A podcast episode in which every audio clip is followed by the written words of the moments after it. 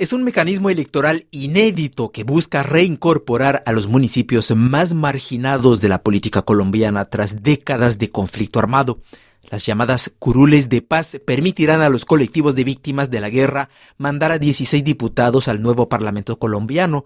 Serán designados en los 167 municipios más afectados por la guerra. Sin embargo, la presencia de los grupos armados y la falta de recursos financieros para hacer campaña amenazan este mecanismo, como le explicó a RFI Fernando Giraldo, politólogo de la Universidad Javeriana de Bogotá. El acuerdo de paz lo que dice es para facilitar una integración de esa zona y no solo de los guerrilleros desmovilizados al sistema político colombiano, es importante que por lo menos durante dos periodos esos municipios debían poder participar por primera vez en elecciones auténticamente libres, con seguridad y con garantías, van dirigidas esas curules, según la ley, a las personas o comunidades que hayan sido víctimas de la guerra. Esto significa que los miembros de los partidos tradicionales no van a poder postularse para estas curules. Se supone que no podían hacerlo o que no lo pueden hacer. Y por el otro lado tampoco se podían postular personas que aún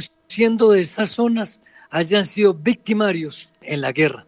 ¿Se pudo hacer campaña, campaña electoral en estas zonas, en estos 167 municipios muy afectados por el conflicto, cuando sabemos que Colombia enfrenta una situación de seguridad muy preocupante con muchos asesinatos de líderes sociales desde que se firmó el acuerdo de paz?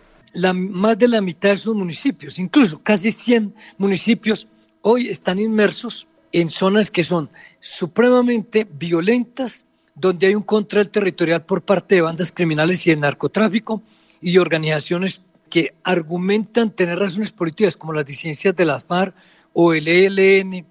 Por tanto, los candidatos que se inscribieron, muchos son de comunidades, efectivamente, como lo dice la ley y el acuerdo de paz, y han sido víctimas, fueron víctimas de la guerra que se tuvo.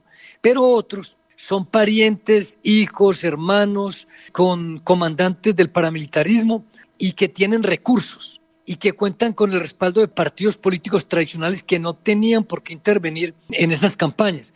Termina no materializándose el fin noble o loable que tenía el acuerdo de paz en este punto. Fernando Giraldo, gracias por sus comentarios para Radio Francia Internacional.